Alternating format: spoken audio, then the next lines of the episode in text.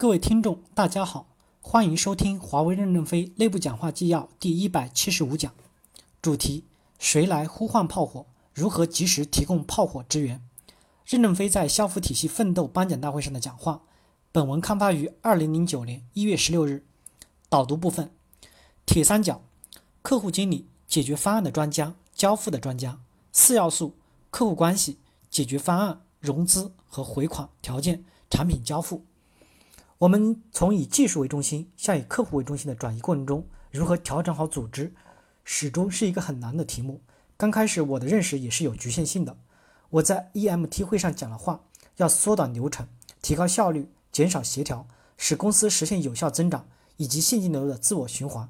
但提出的措施确实有一些问题，单纯的强调。精简机关、压缩人员、简化流程，遭遇一部分 EMT 成员的反对。他们认为，机关干部和员工压到一线后，会增加一线的负担，增加了成本，并帮不了什么忙。机关干部下去以总部自居，反而干预了正常的基层工作。后来，我听取一些中层干部的反映，他们认为，组织流程变革要倒着来，从一线往回梳理平台。支撑部门和管理部门，包括片区、地区部以及代表处的支撑和管理部门，只是为了满足前线作战部队的需要而设置的，并不是越多越好、越大越好、越全越好。要减少平台部门，减轻协调量，精简平台人员，自然效率就会提高。这样，EMT 决议还未出笼，就被反了一个方向。但如何去实现这一点呢？问题仍然摆在前面。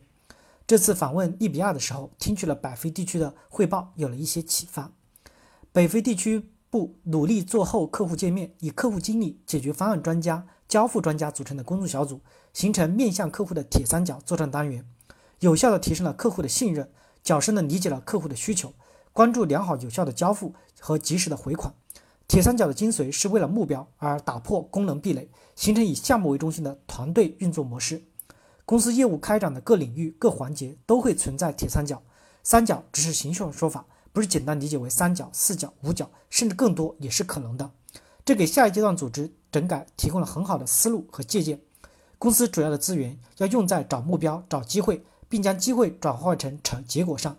我们后方配备的先进设备、优质资源，应该在前线一发现目标和机会时就能及时发挥作用，提供有效的支持，而不是拥有资源的人来指挥战争、拥兵自重。谁来呼唤炮火？应该让听得见炮声的人来决策。而现在我们恰巧是反过来的，机关不了解前线，但拥有太多的权力与资源，为了控制运营的风险，自然而然设置了许多流程控制点，而且不愿意授权。过多的流程控制点会降低运行效率，增加运作成本，滋生了官僚主义及教条主义。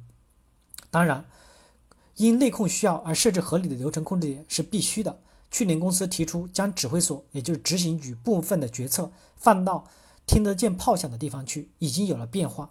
计划预算开始以地区部产品线为基础，已经迈向可喜的一步，但还不够。北非地区给我们提供了一条思路，就是把决策权根据授权规则授给一线团队，后方起保障作用。这样，我们的流程优化的方法就和过去不同了。流程的梳理和优化要倒过来做，就是以需求确定目的，以目的驱使保证，一切为前线着想，就会共同努力的控制有效流程点的设置，从而精简不必要的流程，精简不必要的人员。提高运行的效率，为生存下去打好基础。用一个形象的术语来描述，我们过去的组织和运作规机制是推的机制，现在我们要将其逐步转换为到拉的机制上去，或者说是推和拉的结合，以拉为主的机制。推的时候是中央权威的强大发动机在推，一些无用的流程、不出工的岗位是看不清的。拉的时候看到那一根绳子不受力，就将它剪去，连在这根绳子上的部门及人员一并剪去。组织效率就会有较大的提高。我们进一步的改革，就是前端组织的技能要变成全能的，但并非意味着组织要去设各种功能的部门。基层作战单元在授权范围内有权利直接呼唤炮火，指的是在项目管理上依据 IBM 的顾问提供的条款、签约、价格三个授权文件，以毛利及现金流进行授权，在授权范围内直接指挥炮火，超越授权要按程序审批。当然，炮火也是有成本的。谁呼唤了炮火，谁就要承担呼唤的责任和炮火的成本。后方变成系统支持力量，必须及时有效地提供支持与服务，以及分析监控。公司机关不要轻言总部，机关不代表总部，更不代表公司。机关是后方，必须对前方支持与服务，不能遗弃泼纸。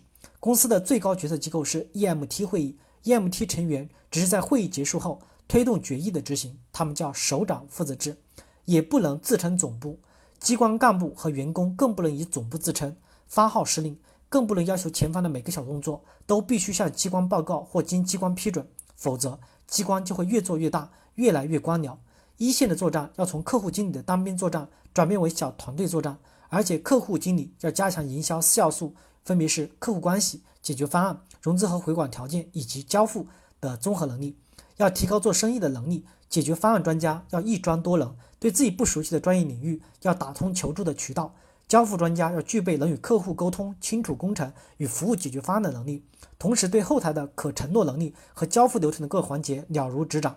其他非主业务部业务的人员要加强对主业务的了解，了解达不到一定深度的，不能成为管理干部及骨干。没有这种经历的，要去补好这一课。以美军在阿富汗的特种部队来举例，以前前线的连长指挥不了炮兵，要报告师部请求支援，师部下命令，炮兵才开战。现在系统的支持力量超强，前端功能全面，授权明确，特种战士一个通讯呼叫，飞机就开战，炮兵就开打，前线三人一组。包括一名信息情报专家、一名火力炸弹专家、一名战斗专家，他们互相了解一点对方的领域，紧急救援、包扎等都经过训练。当发现目标后，信息专家利用先进的卫星工具等确定敌人的集群、目标、方向和装备；炸弹专家配置炸弹、火力，计算出必要的作战方式，其按授权许可度用通信呼唤炮火，完全消减了敌人。美军作战小组的授权是以作战规模来定位的，例如。五千万美元在授权范围内，后方根据前方命令就及时提供炮火支援。我们公司将以毛利现金流对基层作战单元授权，在授权范围内甚至不需要代表处批准就可以执行。